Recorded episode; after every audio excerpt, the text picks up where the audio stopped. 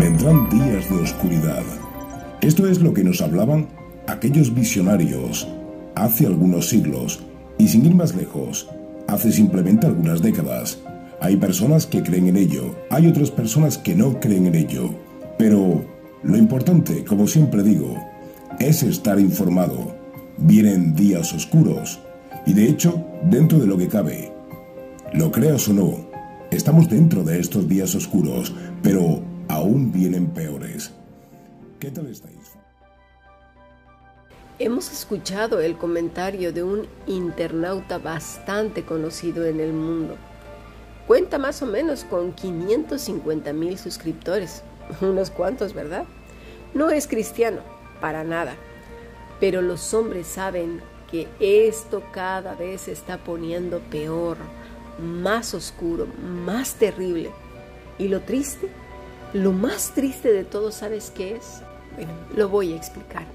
En todo el mundo el cristianismo es la mayor religión, como llaman los datos, según Internet, con unos 2,400 millones de, seguidores. El cristianismo se basa en la vida y las enseñanzas de Jesucristo.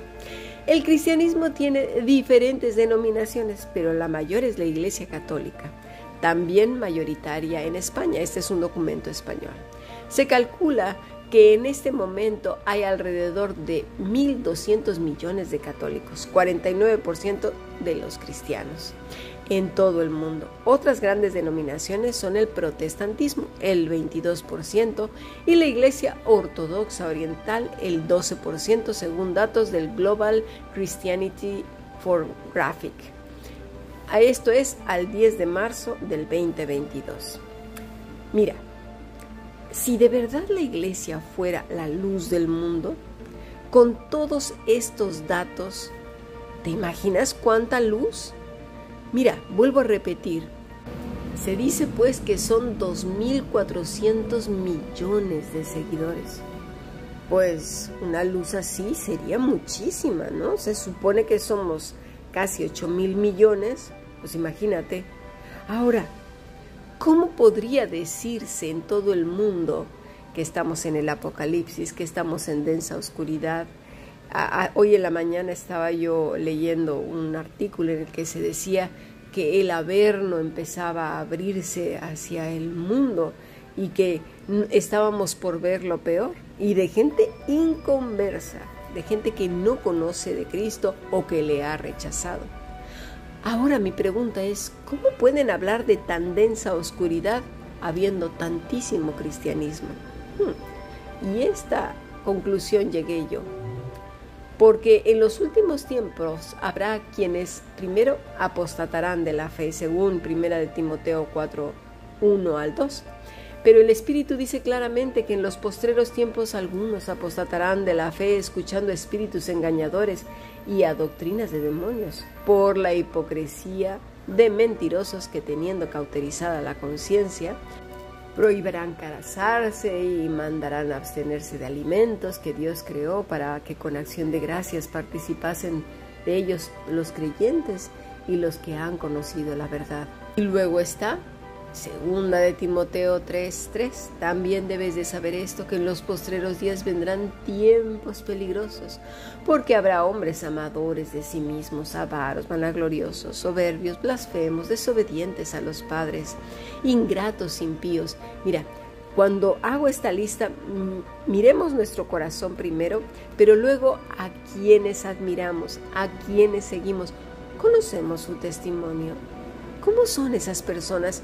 Su mirada, su forma de ser, ser, no hacer, por favor, sin afecto natural, implacables, calumniadores, intemperantes, crueles, aborrecedores de lo bueno y también son traidores, impetuosos, infatuados, amadores de los deleites más que de Dios, que tendrán apariencia de, piedad, pero negarán la eficacia de ella. A estos ya hemos hablado mucho cuando dice Evita, bueno, estos ni, ni, te acerques nada, no tengas nada que ver con ellos. Ahora habrá quien diga, ¿es una o dos cosas? ¿O es todo el conjunto de las cosas que describe aquí Pablo?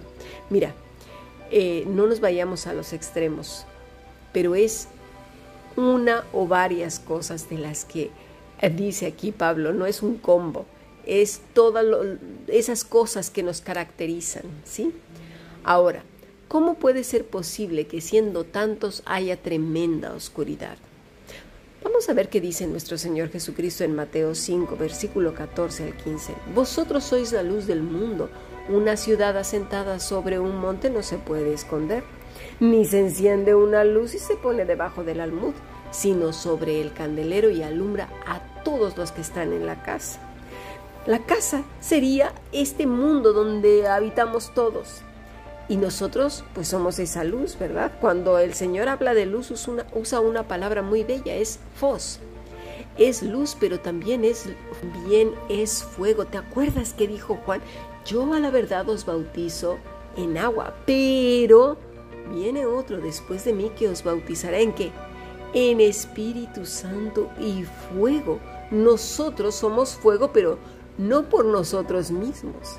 Si es que mora en ti el Espíritu de Dios y en mí, somos fuego. Si no, no, ¿eh? Porque somos bautizados en Espíritu Santo y fuego. En, he usado también esta palabra que es en y eis, dentro, inmersos en ese fuego.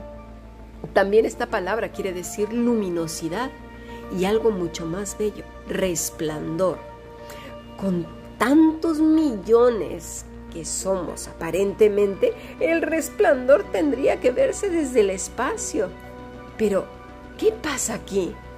Por eso el Señor dice en Lucas 12, no temáis manada pequeña, porque a vuestro Padre le ha placido daros el reino.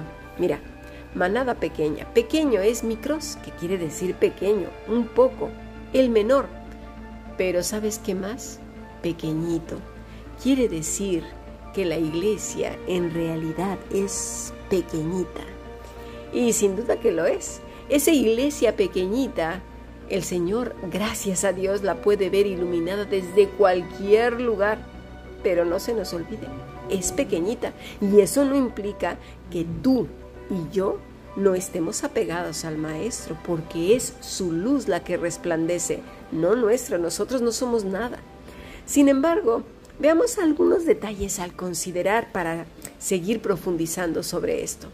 Los demonios reconocieron de inmediato a Jesús. Vamos a Marcos 1.34. Y sanó a muchos que estaban enfermos de diversas enfermedades y echó fuera muchos demonios. Y no dejaba hablar a los demonios, fíjate, porque le conocían. Lucas 4:41. También salían demonios de muchos, dando voces y diciendo, tú eres el Hijo de Dios. Pero él los reprendía y no les dejaba hablar porque sabían que Él era el Cristo. Mateo 8, 29. clamaron diciendo, ¿qué tienes con nosotros, Jesús, Hijo de Dios? ¿Has venido acá para atormentarnos antes de tiempo? Mira, los demonios sabían perfectamente quién era Jesús y le temían. Los demonios saben que tienen la batalla perdida contra los verdaderos hijos de Dios ¿Pero por qué? Porque es Cristo quien representa la totalidad del ser, del ser, no del hacer, del ser de la persona. El hacer ya es como resultado del ser. Por favor, entendamos bien esto. Veamos pues cómo son los hijos de Dios, porque a veces nos hace falta los ejemplos, que a veces si no ponemos ejemplos, mira, echamos a andar la maquinita de la religiosidad y parece que va como las fábricas en cadena, venga, va, venga, va, rito tras rito según la imaginación de cada quien. Desde el que piensa que yéndose a las montañas de rodillas y el que se levanta también en la madrugada diciendo que a esa hora las líneas celestiales están más despejadas, olvidando el pobre hombre que la tierra es redonda, bueno, achatadita pero lo que quiero decir es que del otro lado es de día, entonces ¿cómo está eso de que las líneas están despejadas? Qué lío, ¿verdad? Y bueno, Está el que si no hace el rito de la lectura antes de cocinar se le quema la comida o se le echa a perder, el que no ora en cada semáforo para que estén todos en verde y si no lo hizo pues quedaron todos en rojo, el que impone a otros repetir versículos como si fueran fórmulas mágicas. A mí me funciona este de maravilla, repítelo tres veces al día y ya verás cómo se te resuelven todas las cosas. A mí me funciona. ¿Cuándo enseñó nuestro maestro eso? Por favor, seamos listos. Vamos a ver a lo que me refiero. Juan 3, versículo 1 al 2. Había un hombre de entre los fariseos que se llamaba Nicodemo, un principal de entre los judíos. Este vino a Jesús de noche y le dijo, Rabí, sabemos que has venido de Dios como maestro, porque nadie puede hacer estas señales que tú haces si no está Dios con él. Mira, si no está Dios con él. Observa muy bien lo que dice Nicodemo. Sabemos. Lo primero, había otros como él que sabían. La palabra es oído, conocer, entender, mirar. Pero mira, dice comprender el significado de algo. Es decir, habían comprendido con claridad. ¿Qué?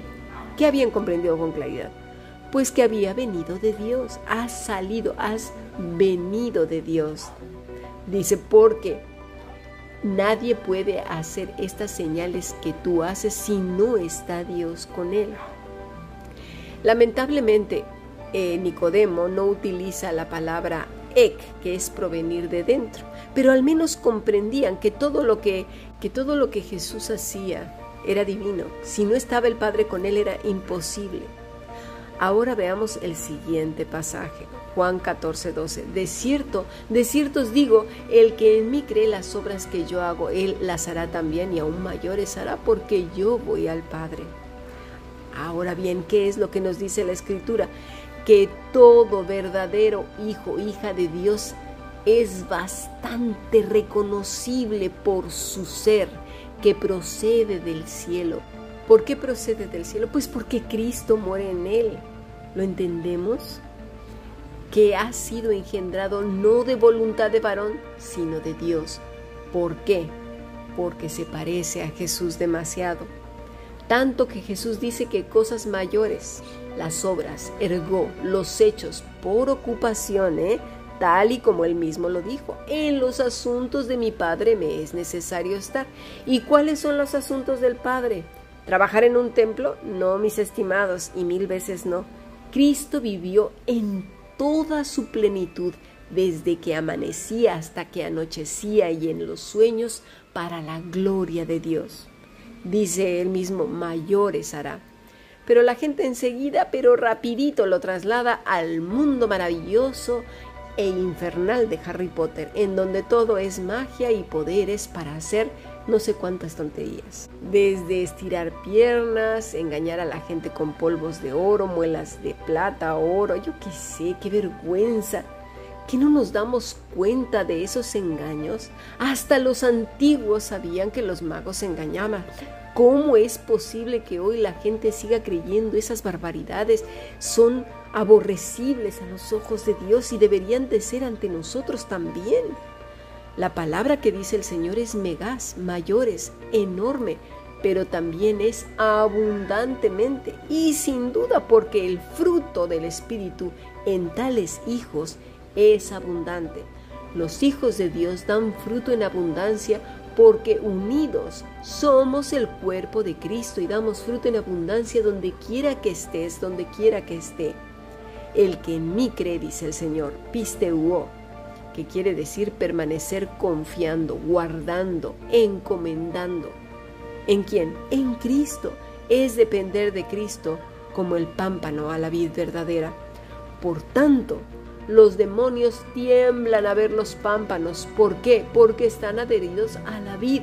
Le temen a la vid, no a los hijos, a la vid. Porque la vid es Dios mismo, es Cristo de la cual los pámpanos brotan y se nutren. Y los inconversos pueden ver esas vidas, que no es normal, que esos seres humanos no son normales. ¿Por qué? Porque seguramente proceden del Padre. Por tanto, por mucha oscuridad, el Hijo, la hija de Dios, brilla con gran resplandor. no por ellos mismos, porque sin Cristo es como un carbón sumergido en las aguas heladas, sino por el Rey de Gloria, por su Santo Espíritu obrando en cada hija, hijo de Dios, no por el hacer, no por fingir, no por hacer cara de gatito y voz toda trémula y los pasos ahí, hermanito bendito, y fingiendo voces, cómo les cambia la voz enseguida. No, mis estimados, es el ser, parecernos a Cristo y eso solamente lo puede producir el Espíritu de Dios. Dice el mismo Señor en Juan 14, 15, si me amáis, guardad mis mandamientos y yo rogaré al Padre y os dará otro consolador para que esté con vosotros, mira, para siempre. Y esa es una bendición enorme, porque entonces somos resplandecientes siempre. Y mira, siempre es siempre. O sea, siempre, en todos los idiomas, en todos los lugares y para siempre. Porque siempre es siempre. Sigamos aprendiendo bendiciones.